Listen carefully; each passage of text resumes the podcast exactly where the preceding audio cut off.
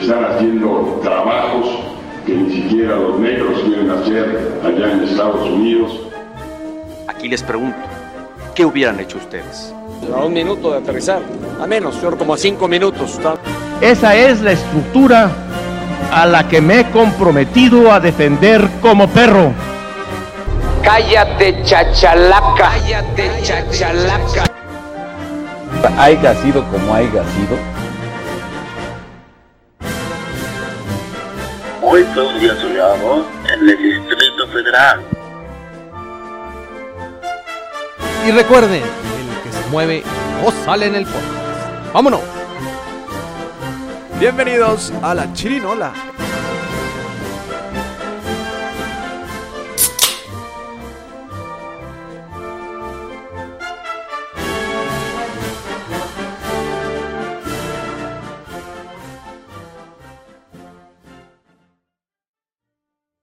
Bienvenidos a La Chirinola, el podcast donde hablamos, analizamos y opinamos sobre las noticias, historia y acontecimientos políticos que sucedieron en esta semana. Y para acompañarme, como siempre, en esta semana me acompaña mi gran amigo Fernando Villarreal. Villarreal, hermano. Carnal, ¿cómo estás? Listo para la chirinola del día de hoy, al toda madre, carnal. ¿Cómo estás? Bien preparado y listo para desembocar y desempuchar todo lo que haga falta de la política nacional, la Mm. tenebra nacional. Mucho más movimiento que la semana pasada. Pues se me hace que es- de- de- vino rescatando las noticias de ayer, ¿no? Así abrió un panorama político muy cabrón, ¿no? Sí, el, el hecho de que haya bajado las notas a la parte de los estados, la crisis, por llamarlo de otra manera. Oye, es que ya se está, como que se va bajando ya de lo nacional a lo local. Y en cada estado donde va a haber elecciones, pues es un hervidero. Sí. O sea, y es un reflejo del- de la crisis. Pero bueno, lo vamos a platicar un poquito más a fondo. Este, se termina el mes patrio y eh, viene octubre. Eh, esperen nuestro especial de eh, Halloween y Día de Muertos de... Ya que lo hemos prometido desde que empezamos. Habrá Que- muertos en la política, carnal. En la- no, siempre reviven. Siempre ríen, ¿verdad? Siempre reviven. Como fantasmas, pero reviven.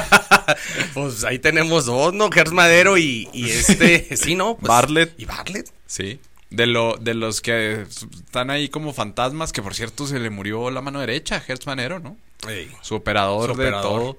Y tiene muchos enemigos por su revanchismo político, el fiscal ausente, donde, pues con alevosía y ventaja, desde la fiscalía ha abierto varios procesos y ha mantenido a varias gente en la cárcel, simplemente porque son sus rivales en algún... Es lo que te iba a decir, totalmente justicia selectiva, ¿no? Sí, claro. Y lo ha denunciado mucho este Santiago Nieto, el que era como... Sí, claro. el, el- quien dirigía la UIF. Y él siempre ha, ha dicho que es Que un- por cierto, una persona muy preparada, un doctor Sí. en tema de derecho, no nomás penal, sino inclusive electoral, bueno, con una trayectoria impresionante. Y que pagó el precio, ¿no? De una boda fifí, otro. Ahora, y fíjate cómo está el tema en, en Hidalgo, que ahora con el nuevo cambio de gobernador lo nombraron encargado del despacho de la fiscalía. Y ya tienen en ese encargo casi un año. Sí, y aparte abrieron en... Luego, luego unas carpetas de investigación con algo que se llamó como... No recuerdo, pero algo así como la estafa maestra. Ajá, ¿En dónde? En Hidalgo. Ah, sí. Y ya detuvieron a varios alcaldes porque también había como una triquiñuela ahí de corrupción bastante importante de desvío de recursos. Porque Omar Fayad, bueno, siempre tuvo una mano derecha e izquierda con gobierno federal, ¿no?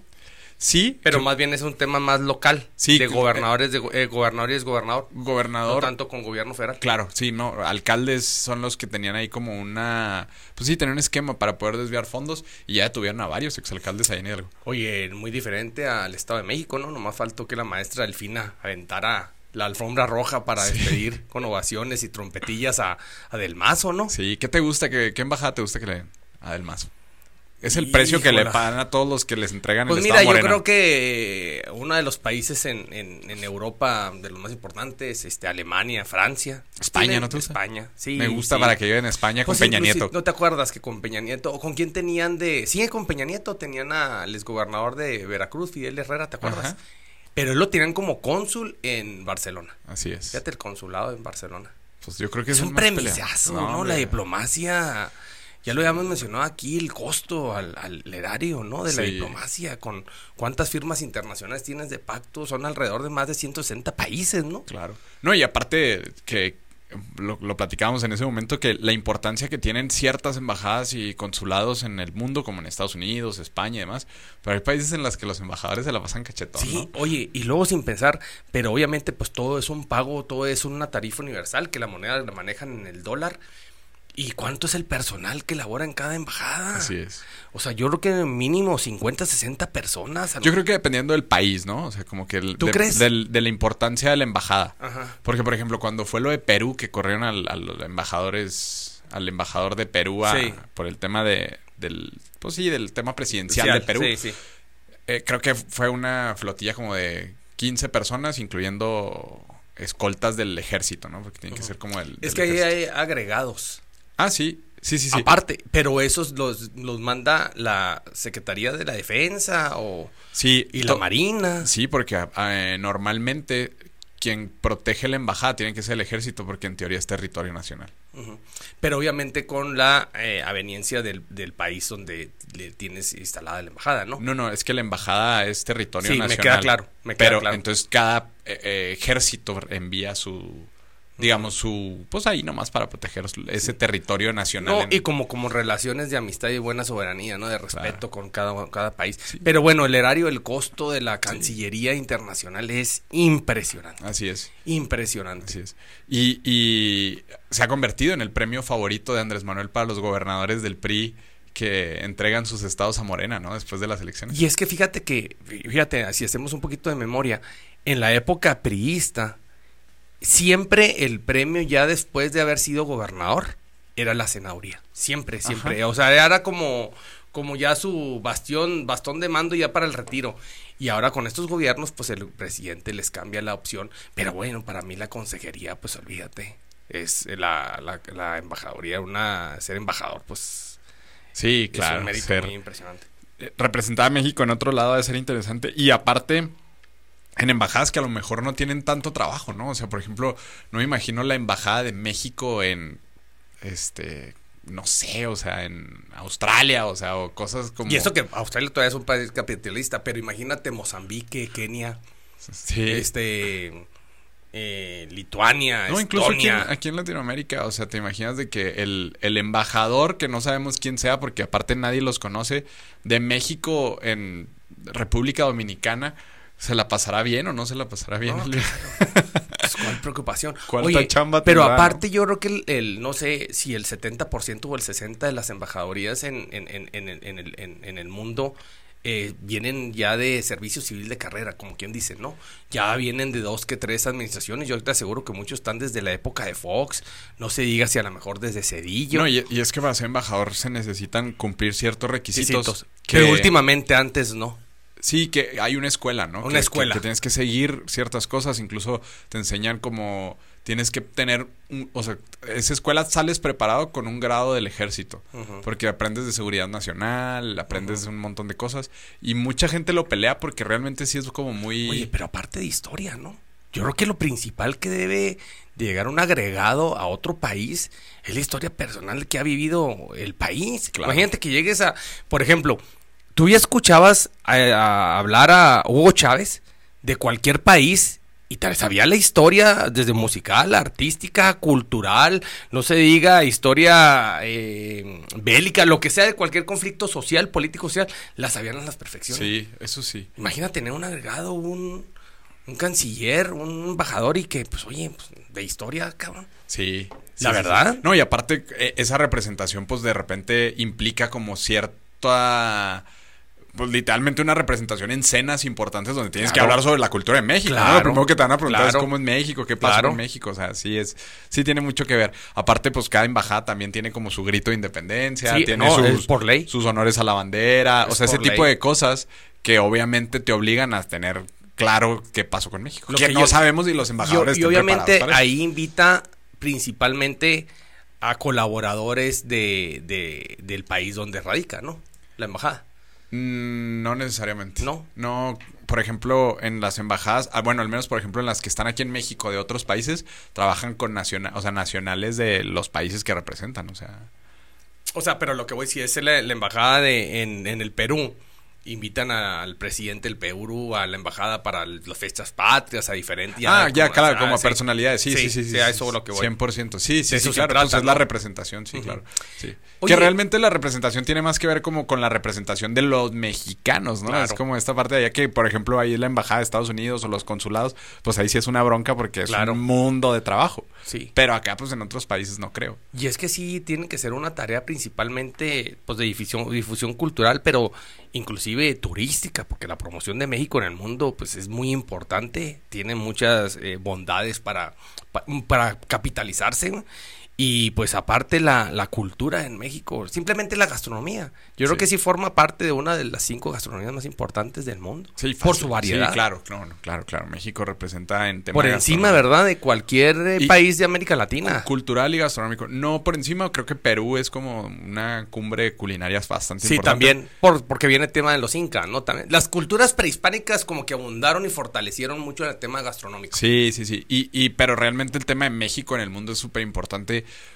por el tema cultural. O sea, no existe un país que no identifique a México por un mariachi, por los mayas, por los aztecas, por las pirámides. Sus o sea, son un montón de cosas que dices, wow, o sea, sí es muy, muy profundo el tema de México. Diferente a muchos otros países que a lo mejor los identificas por X o Y cosas, ¿no? O sea, por ejemplo, o por historia moderna, pero no necesariamente por una historia tan rica como la de México. Inclusive el tema de la revolución con el tema de... Sí, claro, hicieron héroes, ¿no? A Pancho Villa y a Zapata. Zapata. Superhéroes, o Sí, sea. yo, yo no entiendo ahí, pero cómo fueron abarcando, porque obviamente tiene, tuvo mucho peso más el, el centro del país para fortalecer la figura de Emiliano Zapata que el norte, pero Villa por sí solo fue un escaparate y ha sido difusor impresionante de la historia de México. Sí, no, claro, y hasta películas, ¿no? Y que platicábamos que era como Sí. esa parte con los gringos, que yo creo que fue el gran impulso, el, como que los gringos explotan demasiado el cine, Pancho Villa representaba este villano héroe que dependía mucho, lo platicamos también una vez aquí, que las películas las cambiaban de acuerdo a lo que querían, para Estados Sí, Unidos claro. era un villano, para México era un héroe, y pues esa distribución de cine pues era impresionante, ¿no? O sea, que platicábamos en ese entonces que rollos de películas de Pancho Villa están en Londres, en todos lados súper viejas y que representaba que en los cines locales de hace 100 años este, existían estas cintas de... Oye, hablando de Cancillería, ¿te ha tocado escuchar que no permitieran elegir a un embajador en algún país? ¿Te acuerdas de Salmerón? Sí, claro, sí, sí, en claro. Panamá, que- que lo- precisamente allá tú. en Panamá, sí, claro, que lo... Pero que ¿quién negaron. lo negó? ¿El Panamá o ya mismo el gobierno de México lo retiró? Lo que pasa es que la Cancillería, digamos, tiene una cierta opinión sobre el... No debería, pero tuvo una opinión respecto a Salmerón por algunas acusaciones. La ca- o sea, mismo cuando estaba Marcelo Ebrard. No, la Cancillería de Panamá. Ah, ok. O sea, como Entonces, gobierno panameño. Ajá, o sea, como en esa representación del gobierno panameño dijeron como que, oye, tenemos muy buena relación, pero enviar a este cuate representa enviar a una persona con determinado problema. ¿Y si tenía el determinado problema realmente o fue más bien tema político hacer ruido? Yo creo Porque que tenía los un dos. problema en, en la UNAM, ¿no? Sí. Como maestro. Sí, sí, tuvo un problema ahí como de acoso, ¿no? Excelente investigador histórico de México. Sí, pero- Principalmente de la revolución. Caras vemos y, y no sabemos más adelante. Hoy de la línea precisamente de Paco Ignacio Tabio, ¿no? Sí, claro, claro. Este, pero bueno, pues también se acaba el mes patrio y donde se está armando aquí una independencia, pero bastante interesante. Electoral. Electoral.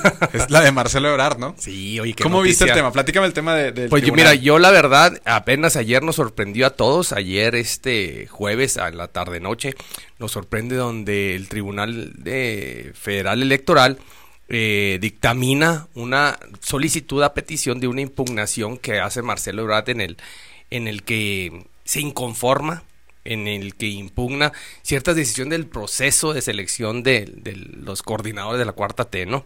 Entonces, lo hizo por dos vías, uno por la vía de partido y otra por la vía ya electoral, pues por mediante el tribunal, pero el tribunal ayer le da hasta cierto punto una cierta razón a, Marcelo diciendo, efectivamente tienes razón, este, y le exige al partido, a su comisión de honor y justicia, que este, que a la brevedad, determinado plazo, este, dictamine y le conteste las impugnaciones a, a Marcelo. Pero, cabrón, o sea, ¿para qué dejas la bola tan chillante? O sea, hay muchos temas de esa, de esa sola resolución que dictaminó ayer el tribunal.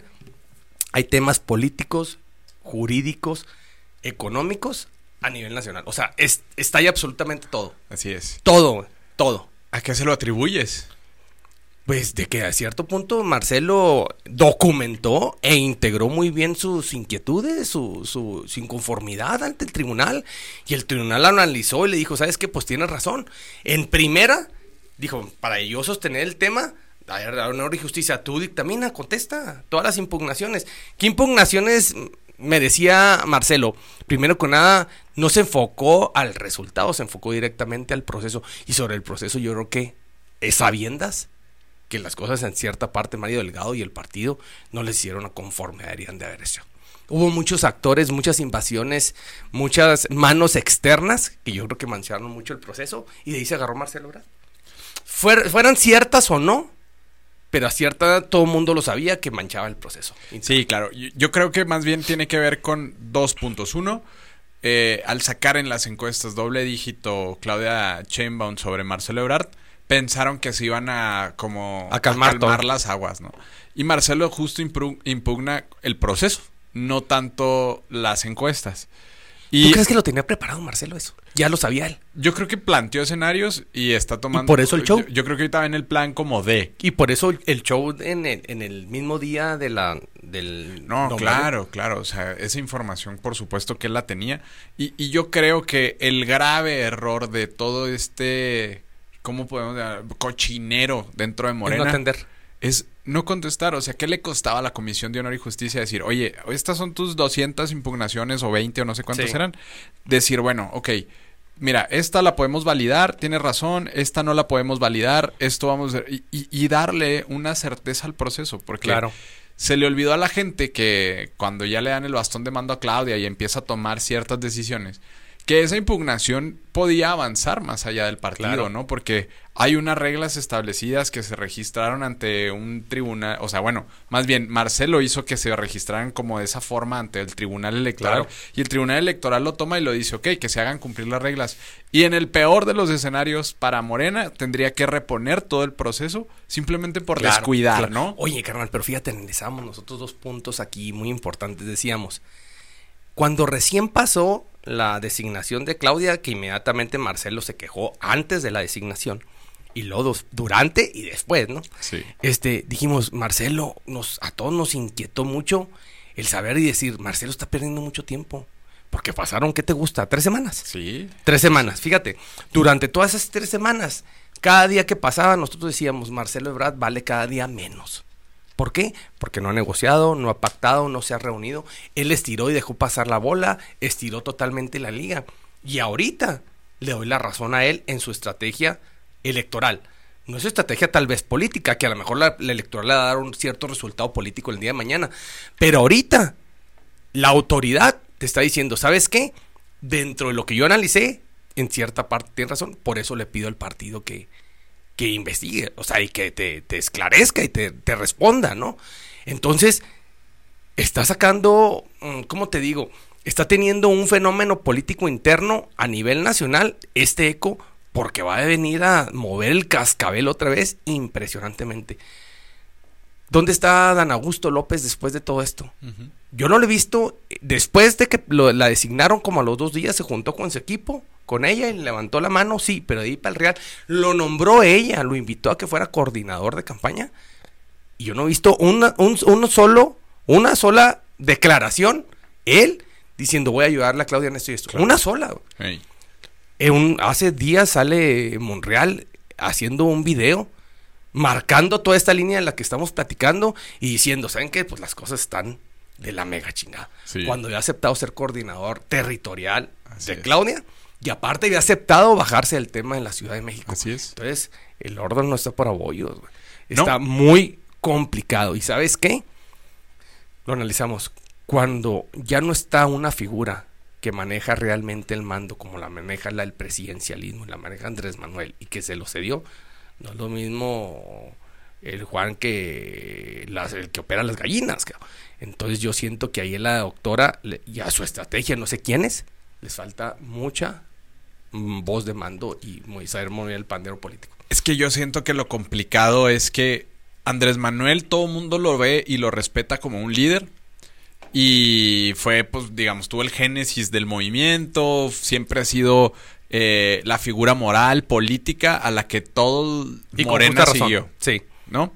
Y Claudia, o sea, siento que el error de Andrés Manuel es creer que quien tome liderazgo todo el mundo lo va a seguir. No. Yo no creo que, por ejemplo, Adán No es lo mismo Augusto... Manuel que ella. No, no, claro. Y yo no siento que, por ejemplo, Adán Augusto se sienta al nivel de Claudia para su. o- eh, a un nivel inferior que Claudia para poder subordinarse a ella y a sus decisiones. Ni a Ricardo Monreal eh, menos que a Adán Augusto. Entonces siento que al momento de dejar crecer tanto las corcholatas en ese momento, la gente, o sea, ellos mismos no se sienten con.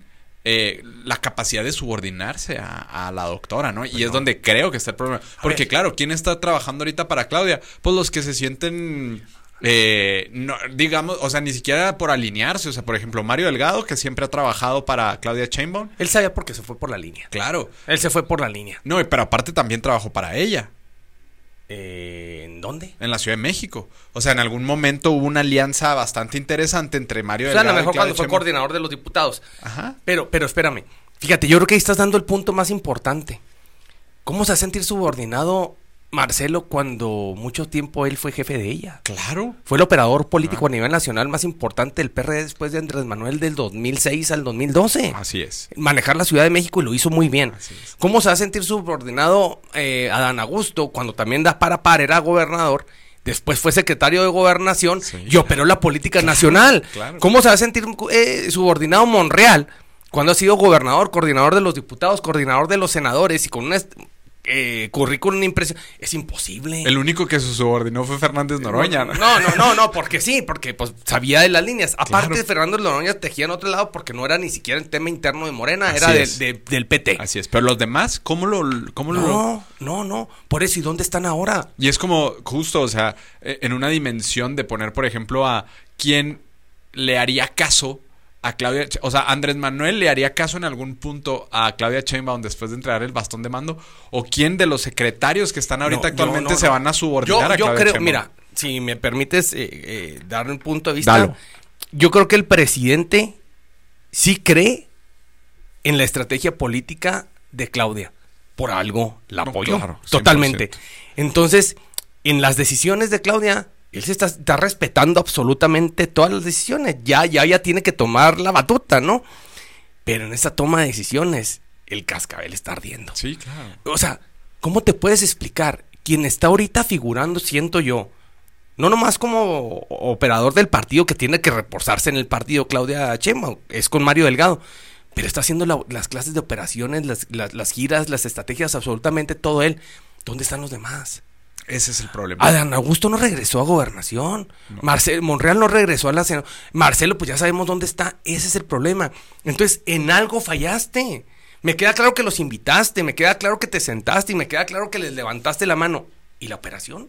Así es. Ah, cabrón, ahorita era para que estuviera un revuelo y, y dando Marcelo eh, que diga a Dan Augusto, ¿sabes qué? Ahora yo estoy en Yucatán y me traigo la cuarta transformación en beneficio de tal, tal, tal. Y Monreal está haciendo trabajo territorial juntándose con todas las estrategias en territorio por los estados. No hay nada. Y peor aún. No hay nada. Peor aún. Marcelo empezó una gira por el país, que empezó creo que ahora en Tlaxcala o no sé dónde empezó, echándole a Morena, peleando contra las imposiciones de Morena dentro del proceso y todas estas impugnaciones que están alrededor. Y Marcelo Ebrard, con o sin financiamiento, va a ir a cualquier ciudad, a todas las ciudades del país, para quejarse de Morena hasta que no le resuelvan. Y, y su punto de conciliación. Es quejarse de Morena o venderse más bien en el planteamiento de santificarse después de lo de Morena. No, claro. Que es muy diferente. Justo. Es eso. O sea, es como de. Yo, yo no he visto una declaración de él textualmente quejándose de Morena en el aspecto. Ni Se queja. hará, no, hará. no, ni lo hará. Se queja de los operadores del sistema del proceso de Morena. Claro. Que es principalmente, ya lo sabemos, que se llama Mario Delgado. 100%. Mario Delgado, que otro que operó 100% siempre a costas de Marcelo. Aquí el tema también, otro tema coyuntural que a mí se me hace muy complicado es el tema legal, jurídico. Y vamos a analizarlo. El presidente tuvo tres o cuatro frentes fuertes de conflicto político directo que fue contra el INE. Si lo sabíamos, que por años se destranquilizó. En la, la Suprema Corte de Justicia de la Nación y obviamente por el INE el Tribunal Federal Electoral. Al momento que le llega esa resolución al tribunal, ¿quiénes son los más beneficiados de que se haga el desmadre? Todos los demás actores políticos. todos los demás intereses. Ni siquiera Inter- actores políticos. Intereses. todos. Claro, claro. Claro, o sea, di- lo que pasó, algo, un tema de etiqueta, de la no invitación, que te guste o no la no invitación, lo, lo cortés no quita lo valiente, de no invitar al presidente a la Suprema Corte de Justicia a lo del tema del grito, ni a lo del tema del, del desfile y eso. Son actores políticos, pues que bueno, son entre comillas autónomos, es un otro poder. Y de ahí emigra también el poder del, del- del Tribunal Federal Electoral. Claro.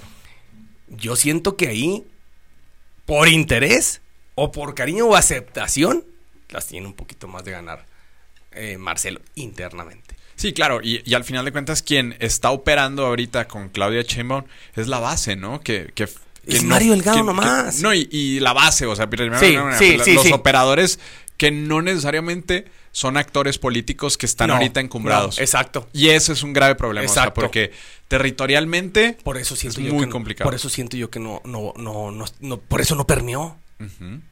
Me Sí. queda claro que ganaste, ganaste. Aquí Claro. yo hablo cómo permeaste realmente el ciudadano. Y no me puedes decir, lo analizamos también, que ganaste por la decisión del pueblo cuando fueron 12 mil ejercicios Así de es. decisión. Así es. 12 mil.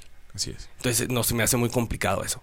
No, pero bueno, realmente yo siento que la legitimidad está en que siempre supieron que hubo, este, que siempre hubo las reglas escritas y que siempre iba a estar esa parte de, de, pues sí, de Morena operando en las encuestas porque sabíamos que la favorita era Claudia Sheinbaum. Y lo que no se esperaba, creo yo, por parte del equipo de Marcelo Ebrard era el doble dígito. Y desde ahí yo siento que también otros actores se dieron cuenta de una realidad que no veían. Por ejemplo, yo creo que Ricardo Monreal o incluso el mismo Dan Augusto se sentían con mucho mayor valor eh, en- electoralmente que se desplomó completamente y no les quedó otra más que aceptar la derrota, aceptar cualquier cargo, pero luego están desaparecidos, ¿no? Y luego... Mandaste, mandaste a Dan Augusto y a Marcel y a Monreal a un cuarto y quinto lugar. Sí. sí, Cuarto y quinto Claro. lugar. Y, y, y yo creo que el tema de Marcelo Ebrard, su gran, gran, gran tema es que su valor político se perdió para. O sea, por, ya está perdido. O sea, ahorita Marcelo Ebrard. con- Dentro de Morena.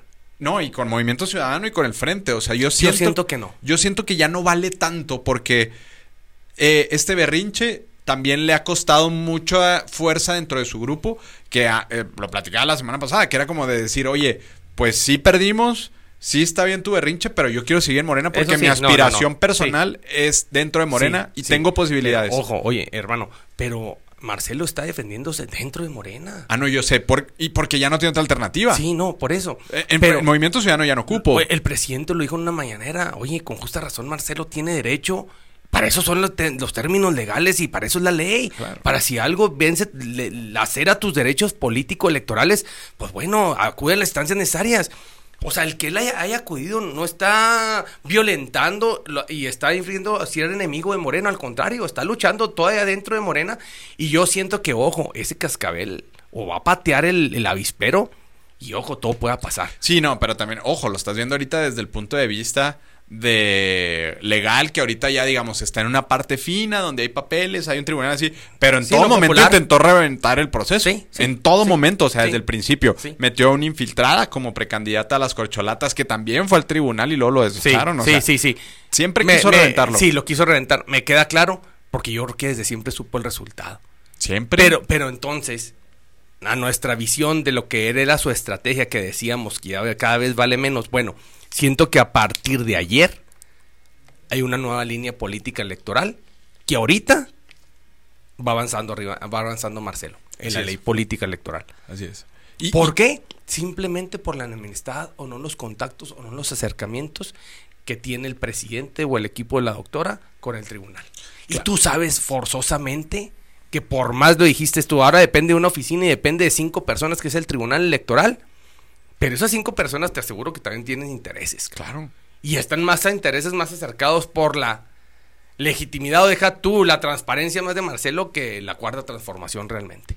Y, y también creo que es un reflejo del desorden que ha tenido eh, Mario Delgado Exacto. dentro del partido en todo este tiempo, porque se la pasó fregón, divirtiéndose y demás. Y, Sí. y- y el reflejo de unidad que quieren vender no es real. No lo trabajó. No es real. Y el Y no lo vendió. Y en el triunfo, el triunfo Eso que es. tenga en el 2024 Eso es.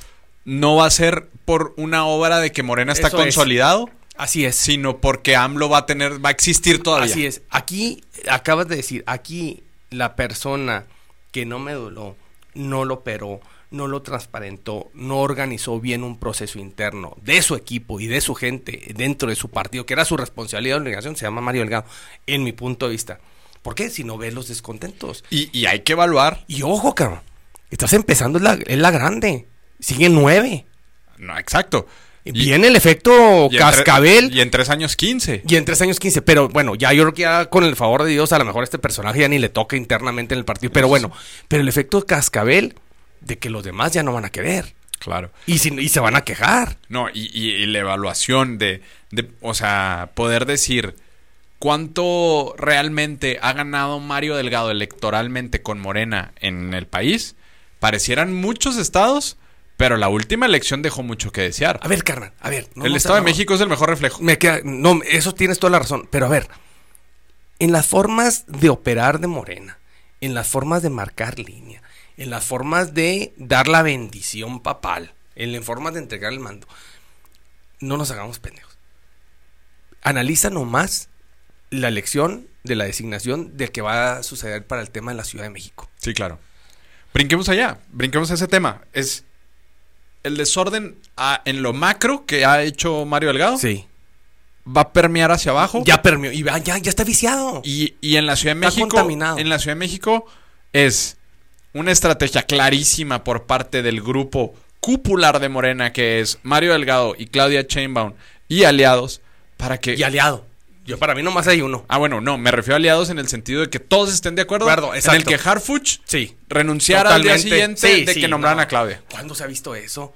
Oye, por piedad, disimúlalo. Claro. O sea, por piedad, me queda claro.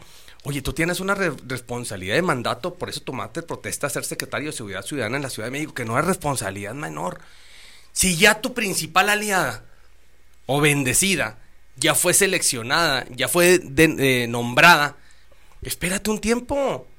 Espérate un tiempo. Ahora, ¿tú crees que Clara Brugada, tú crees que López Gatel, que se me hace que más figura que de pantalla que otra cosa, y creo que pusieron a Mayo, no sé quién más, otra persona. No, Boy. Mariana Boy, Mariana Boy. Del Partido Verde. Pues, eh, bueno, entonces, ahí la perjudicada es Clara Brugada. Claro. Y a ver, Total, los otros va a ser el mismo, la misma estrategia finura y, y tejer como lo hicieron con las corsolatas. Claro, y, y tan Es descarado, descarado estuvo el tema, o sea, y tan descarado literalmente, y ese es el problema con Claudia Sheinbaum y con Morena que están ¿Quién- aferrados a Alguien está operando muy mal. Exacto, y el tema aquí es, es, lo exhibe Ricardo Monreal al decir, yo no me voy a meter una contienda, me encantaría dirigir la Ciudad de México, pero no me voy a meter una contienda que Sí. está claramente cargada, ¿no? Sí. Incluso Clara Brugada ¿Y lo dijo denunció, sí, claro.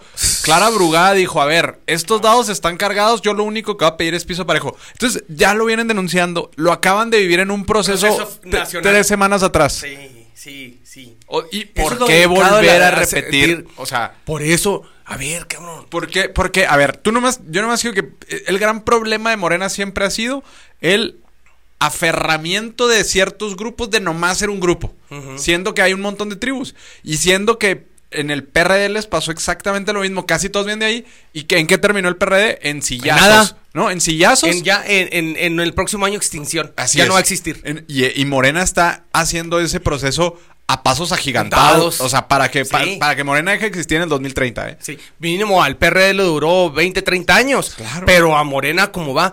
O sea, si tienes una responsabilidad, eres el presidente del partido, tienes que tejer muy fino. Así es. Y no, tu- no tuviste ni mano izquierda ni mano derecha, primero con las corcholatas. Y más que cuando tienes un montón de tribus, ¿no? Porque son las tribus, los las corcholatas, los grupos de los estados. Cuatro, tres candidatos de los más fuertes y que lucharon durante toda su vida con el movimiento con Andrés Manuel, se quejaron del partido y del proceso. Así es. No puedes hacer eso. Así es. Todos valen. Así es un partido, todo es un partido nación. Es un proyecto de continuidad de transformación, lo que siempre han vendi- vendido con los cuatro y cinco vientos. No hagas esas mismas estrategias. Es un, es un marranero político. Así es. Y por eso están pagando las ¿No? consecuencias. Son, son cuotas de interés nomás. claro. O sea, ¿y cuál, cuál es, cuál es el interés de Mario Delgado? ¿Económico? Este. No, no, seguir línea. Él está siguiendo. Sí. Entonces, ¿quién? Sí, o si sea- él está operando mal, entonces, ¿quién está tomando las decisiones? Exacto. No, pues para, lógicamente para arriba. Venían, las decisiones eran más que claro que venía de la línea que él se la apostó con Claudia Sheinbaum y a lo mejor se la vendieron de que el presidente directamente dijo que quería ser ella. Pero lo que voy es, si ya sabes esa línea y sabes esa decisión, pues mínimo teje fino, haz las cosas bien, Claro, pero no los empantanes, claro. No las hagas un desmadre. Ahora, benditas las instancias electorales. Claro. Y ojo, bendita la instancia electoral porque es un recurso válido que tiene todo derecho político cualquier ciudadano que el día de mañana les va a reventar. Bueno, y no le hubiera venido bien a Morena decir, a ver,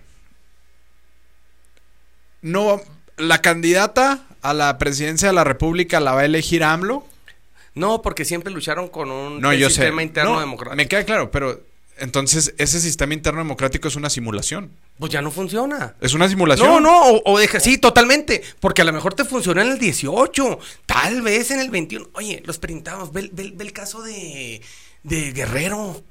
Pues Claro. Oye, aquí lo venimos con el tema de Max- eh, Salgado Macedonio. Claro. Ah, cabrón, es hombre, pero el último que no fue hombre, no va a ser mujer y designar a la hija. Así es. No, no, no. Sí, no. o sea, entonces ya son. Ve el caso de, de Coahuila, por quinta vez. Morena se convirtió en una simulación en el proceso. Lamentablemente, pero de mando de los que coordinan y los que son los responsables de dirigir un partido político nacional, con, no con una fina ni estrategia.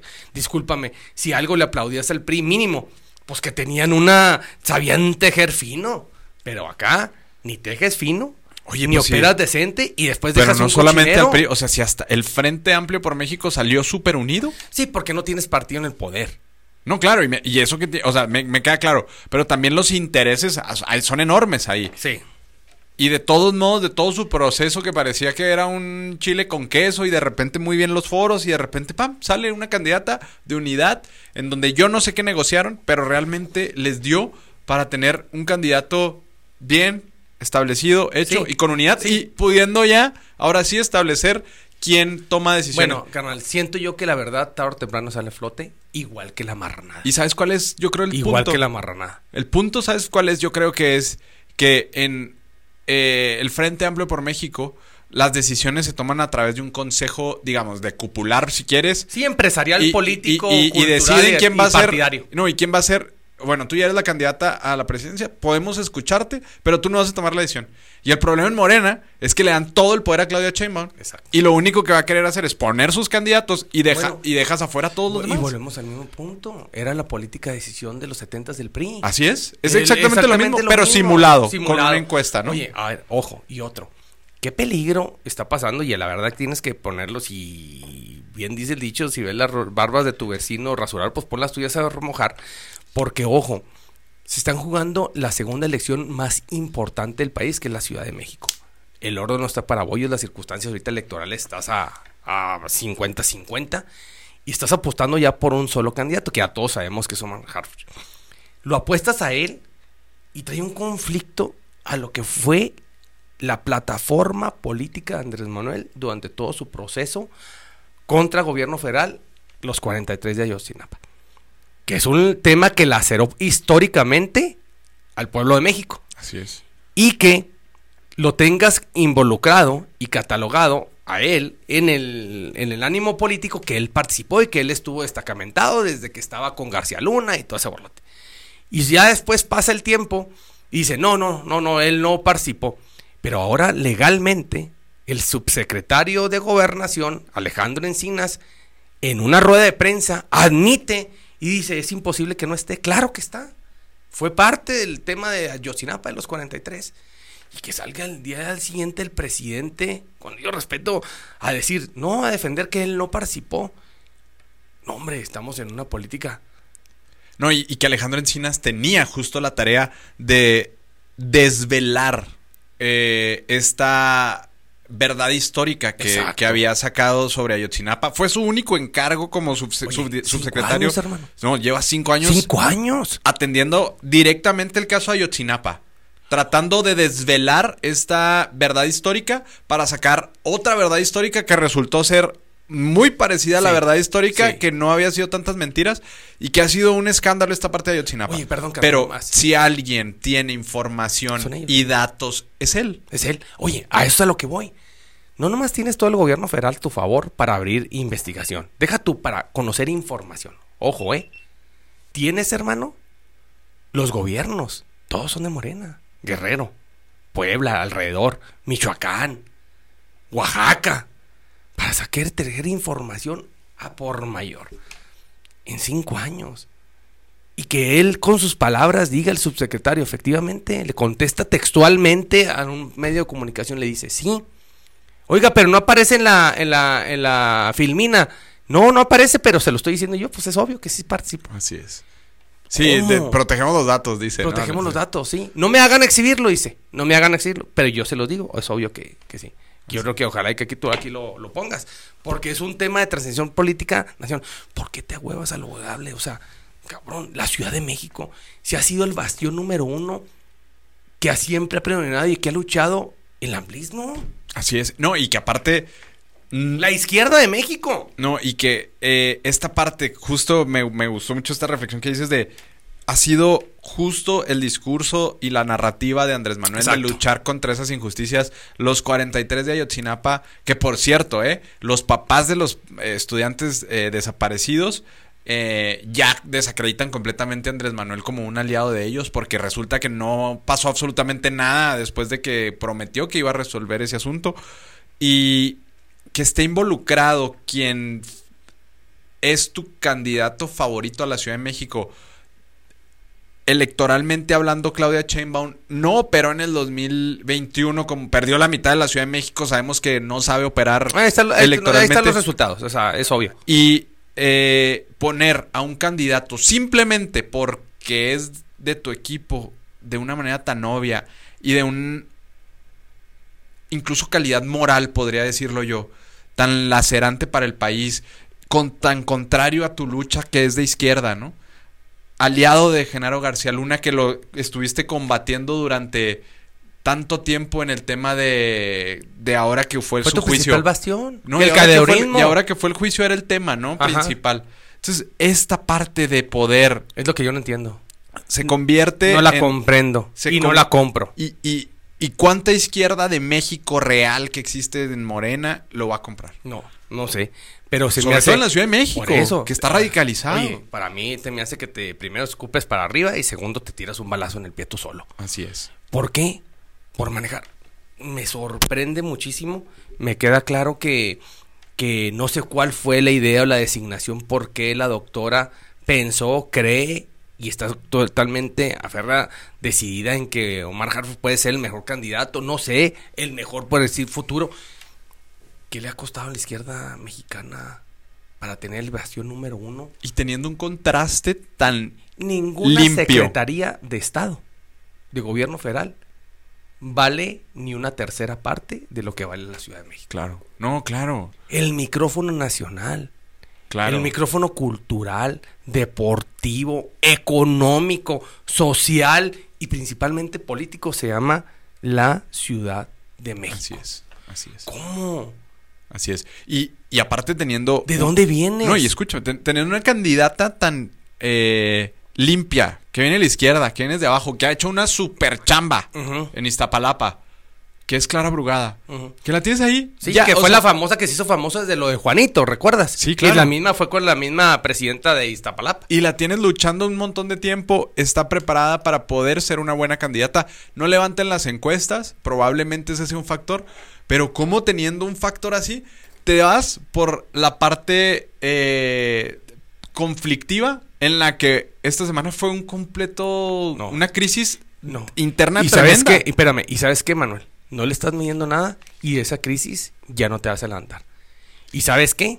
Ojalá, sin temor a equivocarme, ojalá y que sí enfoquen un plan B, porque si no cambian el plan B internamente, empiezas y sales muy, muy las- lastimado, pero si no tienes un plan B para ir al proceso electoral, ojo, No, y aparte, Tienes, es- tienes la, la Ciudad de México a, mitades. no, y aparte algo tan delicado como eh, que tanta gente no conocía a Harfuch. Probablemente fue un secreto guardado a voces, ¿no?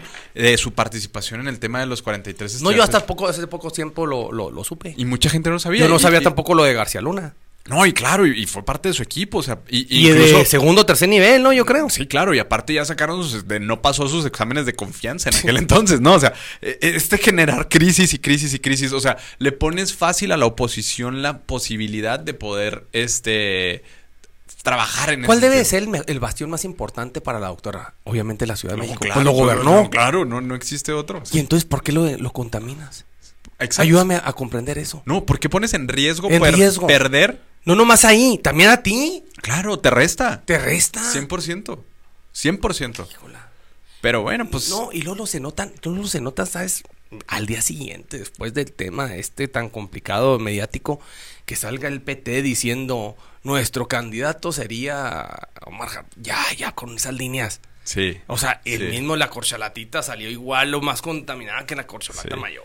Y, y el problema es que Clara Brugada, que parecía ser la favorita tanto tiempo para la Ciudad de México, va a seguir la misma ruta que Marcelo Ebrard y va a tratar de reventar el proceso en instancias legales. Y el problema... crees? No, claro, y, y tan lo creo que yo siento que... La única que puede reventar sí es el proceso, siento que ella, porque este... No, López Gatel no. López Gatel quiere fuero nomás. sí, o es sea. nomás un refuerzo. Y, y es Mariana... para levantar la mano a este y también Mariana, bueno, Mao, y Mariana Boy es, o sea, lo que busca Mariana Boy es ser candidata por la alcaldía Miguel Hidalgo. o entonces, Benito Juárez, ahí una de esas dos. entonces- o sea, no, no, no pasa nada. O sea, el tema aquí es, es que claramente, Clara, parezco canción de Shakira, va a buscar reventar el proceso y, y a lo que yo iba es.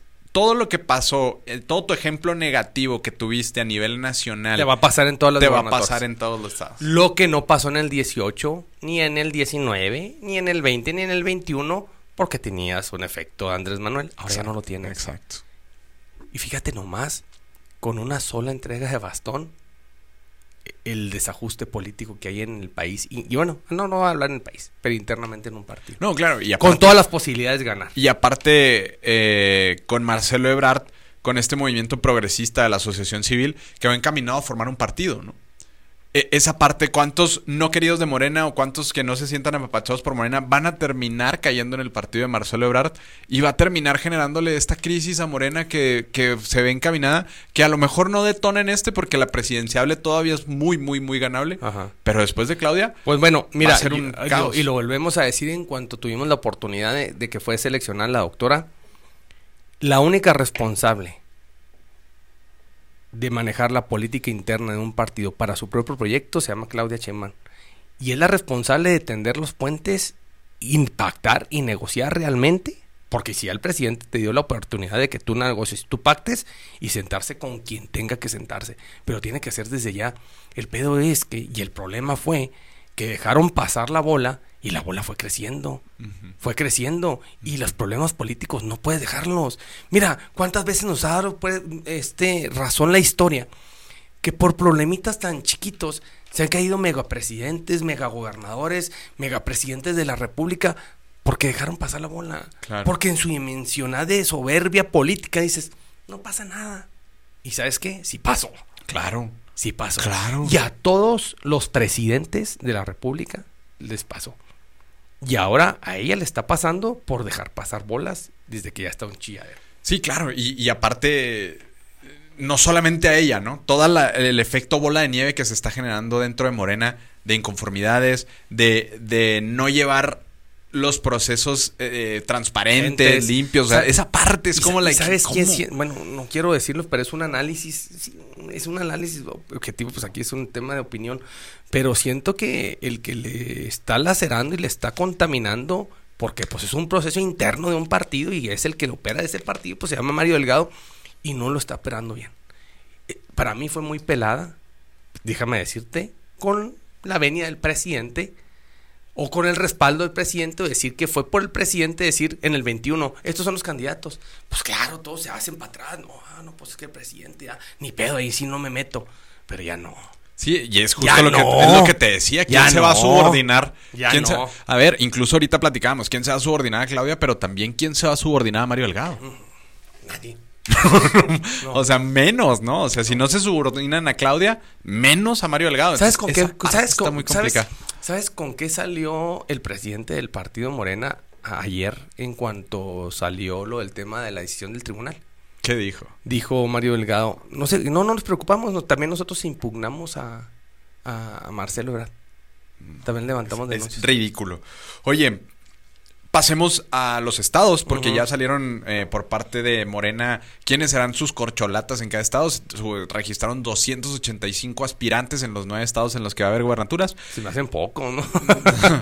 No, y, y simplemente Morena hace un análisis de los candidatos y selecciona a cuatro, dos hombres y dos mujeres. Y después todavía viene otra traba que te van a decir, ah, bueno, sí, tú ganaste la encuesta en tu estado, pero ¿qué crees? Toca mujer. Entonces vamos a poner a la mujer mejor posicionada, ¿no? Entonces, todo este proceso ensuciado, pero bueno. Híjola.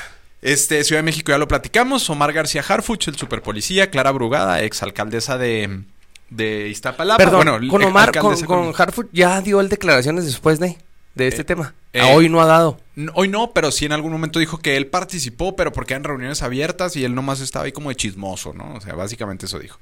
Este, López Gatel. Pero, pero, perdón, Ajá. pero García Harzu estaba directamente destacamentado con Michoacán o no. Dijo que él estuvo trabajando ahí un tiempo y luego que no, pero la verdad es que nadie sabe. O sea, no existe una información real sobre si él estaba ahí.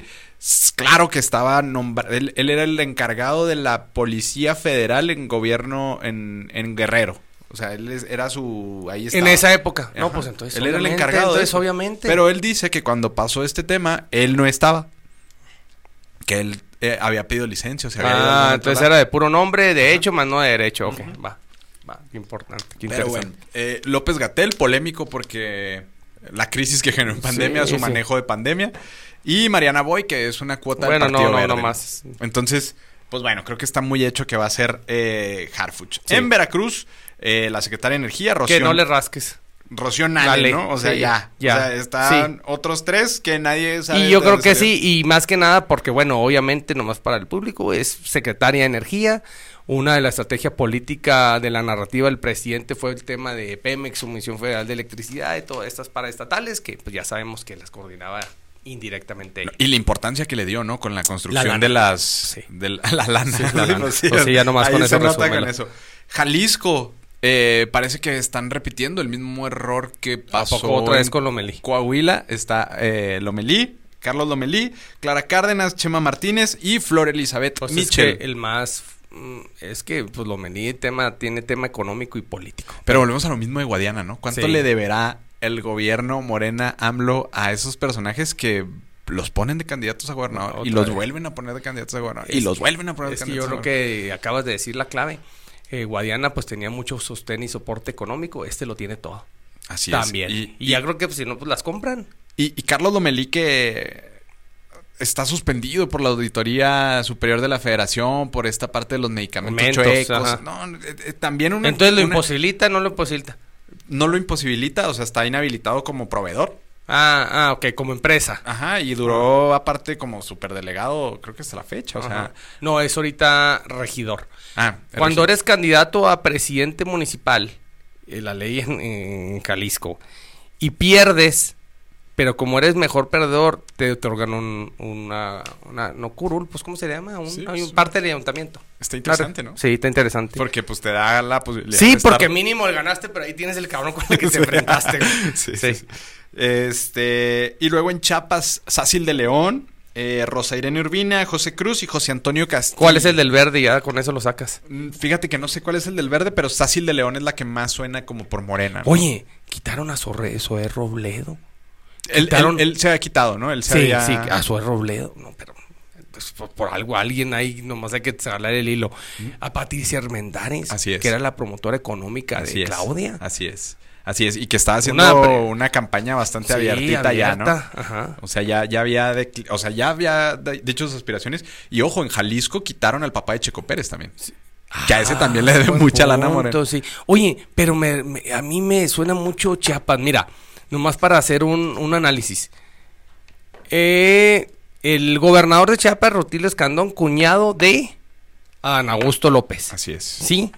Entonces, estos personajes, ninguno va por esa línea. Eh, me parece que Sacil de León es la que va como de la línea de Adán Augusto y de los puros y de toda esta línea de Morena. Pero yo también creo que la cuota va a ser del verde ahí. O sea, 100%.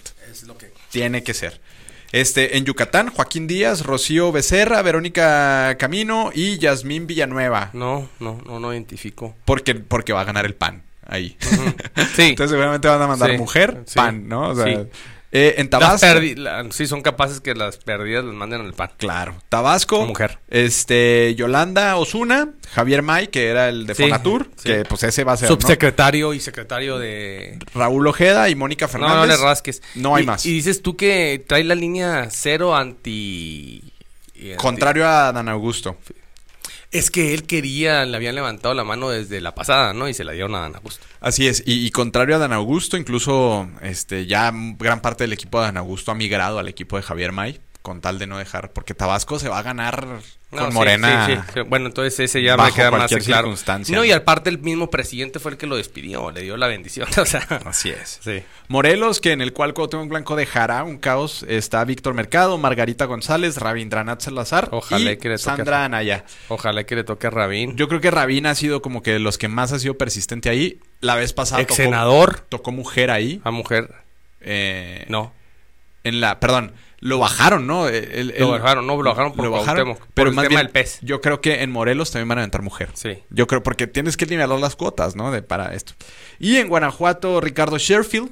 Este, Pues ahí está ya. Antares Vázquez, Ernesto Prieto y Alma. El presidente también le dio la despedida. Sí, ya también le, le permitió ir a, a- a la candidatura en Guanajuato. Este, donde dejan fuera también a Malú Mitcher, ¿no? Que había levantado la mano y del equipo de Marcelo Ebrard. Y habrá que ver pues, las líneas de todos estos cuantos de Marcelo Ebrard dejaron Oye, ¿se en el camino. la mano? Malú Mitcher, sí, claro. Y fue de las que dijo, no nos vamos a ir de Morena, vamos a seguir aquí. Este, me imagino Pues que con su aspiración llamada- a gobernador. pues y aquí está la respuesta. atención. Ahí está la respuesta. O sea que de todos esos ninguno tiene un mínimo grado de marcelista. no sé si alguno tenga, de los, al menos de los conocidos, ninguno. De los desconocidos puede ser que alguno. Sin embargo, este... Morena dijo que todavía podrían agregar a un hombre o a una mujer, dependiendo de cualquiera de las ternas. Y pues te digo, falta esta parte de definir en dónde, ¿no? Puebla no existe aún. Al momento de que grabamos esto, todavía no nombran a nadie. Porque lo hacías bien el análisis, ¿no? El tema del senador Armenta, Así es, contra, expresidente de la Cámara del Senado, contra Ignacio Mier. coordinador de los diputados. Contra Ignacio Mier o contra Beatriz Gutiérrez Müller. Bueno, tu teoría. Pero muy complicado Puebla. Sí, súper. Después de lo de pobre estado, después de lo de los Moreno Valle, después de lo de la esposa, después de lo de Barbosa y ahora el gobernador. ¿Y sa- sabes este- también quién levantó la mano y se inscribió en el proceso de Puebla? Mm. La esposa de Barbosa. Esposa de Barbosa. La esposa de Barbosa, Pero, la ah, señora. a lo mejor por eso están esperando. Pues es muy complicado. No, yo también no, pero yo a lo mejor por eso no lo sacaron todavía. Oye, pero en el caso de Puebla, tres gobernadores fallecidos. Así es, Tres gobernadores. así es. Existirá la justicia divina en la política. Ya todos están en funciones, ¿no? Todos, sí. Todos. Pues bueno, Moreno estaba recién desempecado como senador, ¿no? Sí, sí, Moreno ya había salido, entrar la Sí, esposa. Sí, Que también fue un movimiento muy descarado, pero también Ajá. su asesinato bastante... su este, accidente. Su accidente, perdón. Su magnicidio Y luego, ¿cuánto accidental. duró Barbosa? Dos años. Dos, tres años Sí, mucho. como tres. Sí, porque aparte esa elección este, Fue hasta se el tuvo que 19. repetir.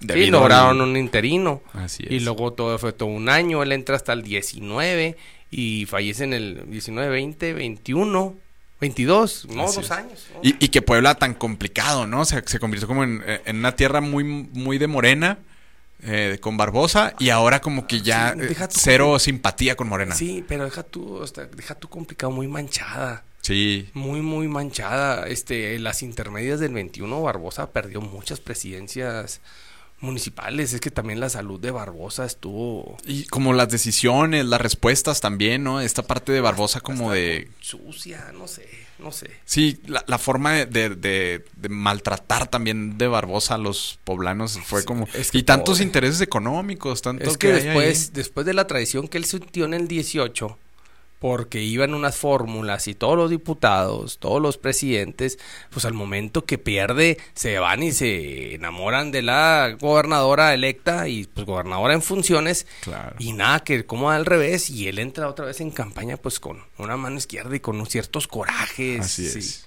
Así es. y sus temas de salud pues bueno mira cómo está el tema de salud lo vino acabando Así es, pues veremos a ver a quién ponen ahí en Puebla, ¿no? Este, veremos a ver qué pasa. siento yo que va a ir por Sí, Armenta o, o Mier. Que también a lo mejor le miden. ¿Quién ¿eh? es, ¿Quién es la línea de Mier? Mario Delgado. Sí, es, es de la y corriente Armenta traía la corriente totalmente de Monreal. de Monreal. A ver sí, si no le afecta 100%. eso. 100%. Porque se me hace más ser- inteligente Armenta. Puede ser parte de la negociación Ajá.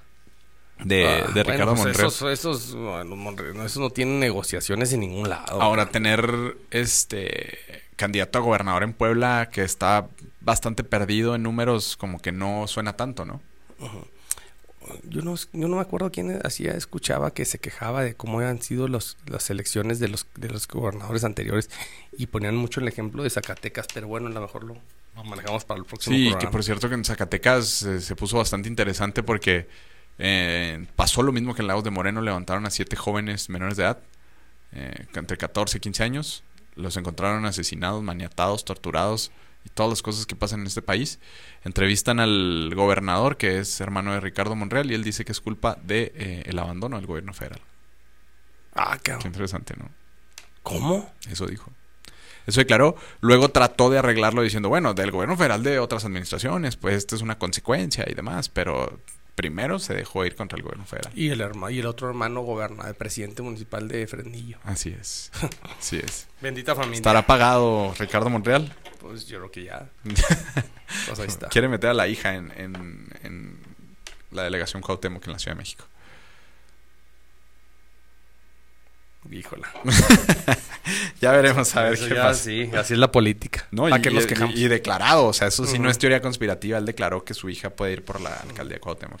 Bueno, es que mm, hay- sí hay que reconocer y anunciar que, pues bueno, este tiene una asociación que tiene muchísimos años, ¿no? Creo que Rosa Mexicano se llama. no desconozco. Sí, se llama Rosa Mexicano. Lo operó mucho tiempo la esposa, que la esposa siempre venía trabajando por mucho tema social. Pues tenía mucha experiencia con el tema de los DIF. Claro. Y ahora la operaba la hija. Pues que de hecho la que operó mucho tema paralelo político en este proceso de las corcholatas, pues fue la hija. Claro, sí, sí, claro, claro. Este, pues bueno, comentarios de cierre, mi Fer. Oye, y nomás para analizar, Sí, dime. vi una nota, este, y lo dejaríamos para la semana que entra. 660 millones aprobó el INE por partido para el proceso electoral federal. Así es. Para nomás, para Xochitl y para Claudia, y quien designe Movimiento O- Ciudadano. ojo, para por partido o Ah, por sí. candidato. No, por candidato. Para el proceso de Claudia y Xochitl. O sea que sería, hubiera sido 220 millones por partido. Mm, E- Es que es ahí Ah, donde ok, te ya. voy. Es ahí donde te voy. Hay que analizar muy bien esos números porque 600 se me hace un mega Sí, archipinchineral nunca, nunca. nunca lo habíamos visto. Ahora, por eso digo, porque los tres partidos traen, tres, tres, dos candidatos traen tres partidos, pero bueno, Movimiento Ciudadano también no van a ser esos 660 millones. buen punto, no, no sé. Hay que analizarlo. Yo también vi la nota, la verdad es que no ahondé mucho en ella. pero, Pero, es un dineral. Sí, o sea, Estás hablando 1.320 millones de pesos, así es. sin contar Movimiento Ciudadano. Así es. Y que a lo mejor te vas fácil a los 1.500. Así es. Legales. Así es. Sí, Legales. Exacto. Imagínate lo, lo ilegal. Así es. No, va a ser un despilfarro en esa elección. Entonces, si usted tiene una imprenta, un este donde haga calcamonías, Oye, hermano, es que ponte a analizar. Eso es para los presidentes de la República. faltan las gobernaturas. Las gobernaturas, Senado- las alcaldías, senaduría. senadurías, diputaciones federales, y locales. locales. locales. Así es. ¿Cuánto calculas que se mueva en ese Legalmente. e ilegalmente Pues yo creo que te sube a los 10 mil millones de pesos. Y- Con todos. Y de forma por fuerita, No, por debajo de la pues mesa? fácil, yo creo que viene siendo un 10% de lo que es legal, de lo que se mueve por fuera. 10%. Sí, sí. ¿Cuánto no Yo creo vale? que mucho más. Más. Mucho o sea, te- más. tú le vas a que si van unos arriba de 30 mil, 40 mil millones de pesos. Yo creo que sí se va, Pues sí. va a haber Sí, intereses no, de ese tamaño. Sí, sí, claro. No, imagínate elecciones como Chiapas. No, no, no, no, la elección del Estado de México. La de la Ciudad de México. Sí. ¿Cuánto va a costar la elección de la Ciudad de México? Cuesta y lo mismo, esos 660 millones. Va a costar igual. Va a estar bastante interesante. Vale. la pena invertirle para lo que le sacas. sí. Pues sí. Muy bien. Pues bueno, este, comentarios de, Fer- de cierre, Fer. Eh, me deja muy eh, consternado, muy eh, tema de analizar el tema de la Ciudad de México.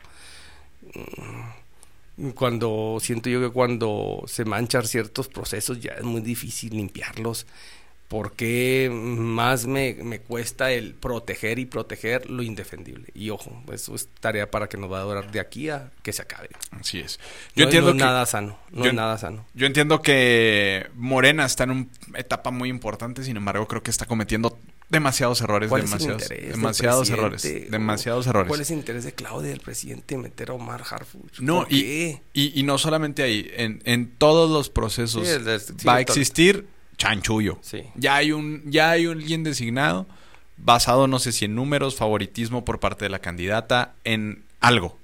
Pero realmente me cuesta mucho trabajo este entender que Morena esté haciendo las cosas tan mal. Porque cuando pareciera que está todo mal, lo hace peor. Sí. Entonces, este, y todavía falta quien haga berrinche en las alcaldías, senadurías. No, ya se va Ya- ya pero, y está volvemos. todo empantanado, Y- exacto. Y, están en su justa dimensión real. ¿Por qué?